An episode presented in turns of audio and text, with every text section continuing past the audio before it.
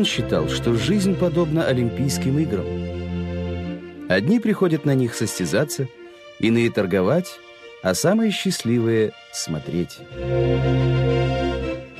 Себя он причислял к беспристрастным наблюдателям и без лишней скромности говорил, разумные живые существа подразделяются на три вида — люди, боги и существа, подобные Пифагору.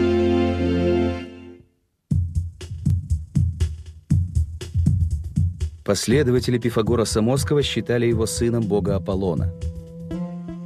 Но сегодня мы знаем, что он родился в семье состоятельного купца по имени Мнесарх. Практически всю свою жизнь Пифагор учился.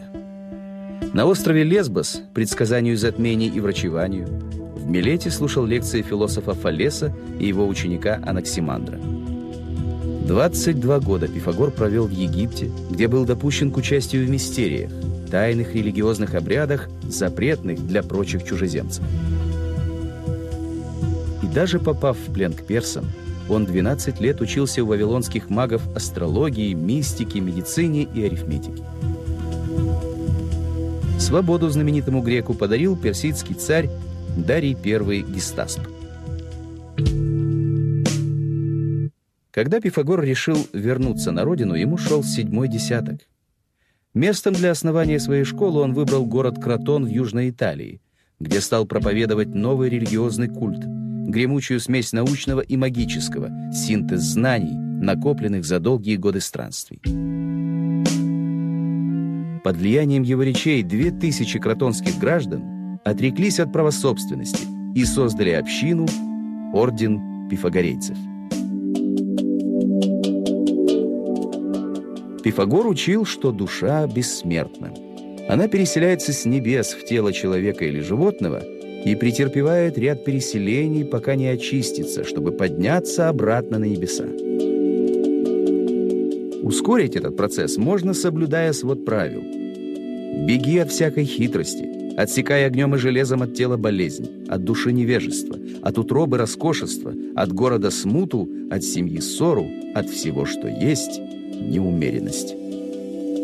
Пифагор выступал против убийства, сторонился охотников и даже поваров, был убежденным вегетарианцем. Эти правила Пифагор предлагал широкому кругу своих последователей, которых называл аксуматиками, то есть слушателями. А избранным, богатым и влиятельным аристократам Пифагор советовал очистить свои души при помощи науки, музыки, гимнастики и врачебного искусства. Избранных он называл математиками, то есть познавателями, и хотел сделать их просвещенными правителями невежественного народа. Чтобы стать пифагорейцем, нужно было пройти испытание. Пять лет соблюдать обет молчания и все это время слушать голос учителя лишь из-за занавеса.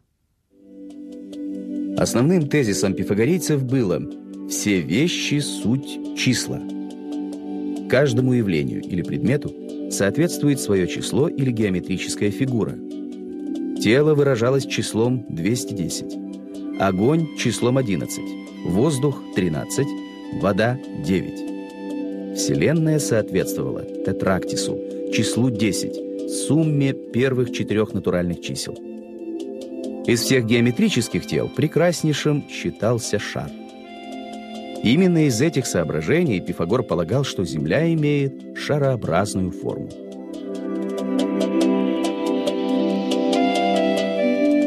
Из школы Пифагора вышли выдающиеся политические и государственные деятели, историки, математики, астрономы.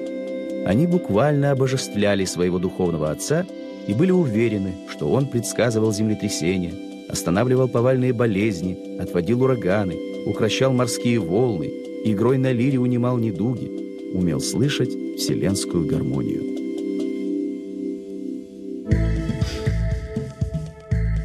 По правилам ордена, все открытия и достижения, сделанные его адептами, приписывались руководителю ордена самому Пифагору. Квадрат гипотенузы равен сумме квадратов катетов. Эту теорему сегодня каждый школьник знает как теорему Пифагора – Но она была известна еще за сотни лет до Пифагора в Китае, Вавилоне, Египте, и никаких свидетельств, что именно он вывел ее строгое доказательство, не существует. Но это не помешало появлению легенды о том, что Пифагор, доказав свою теорему, принес в жертву богам 100 быков, хотя сам был вегетарианцем и непримиримым противником любого кровопролития. Пифагорейцы фактически управляли городом, но их погубила элитарность и пренебрежение к плебсу.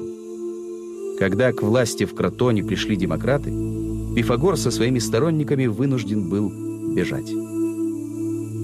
По одной версии, престарелый патриарх погиб в стычке с противниками, по другой – покончил с собой, узнав о распуске пифагорейцев. Из-за глубокой тайны, которая окутывала деятельность ордена, ни одно сочинение Пифагора не сохранилось. Только через 200 лет после смерти патриарха рассеянные по свету пифагорейцы стали составлять трактаты, посвященные деятельности ордена и его основателя. Сам Пифагор Самоский говорил, «Не считай себя великим человеком по величине твоей тени при заходе солнца».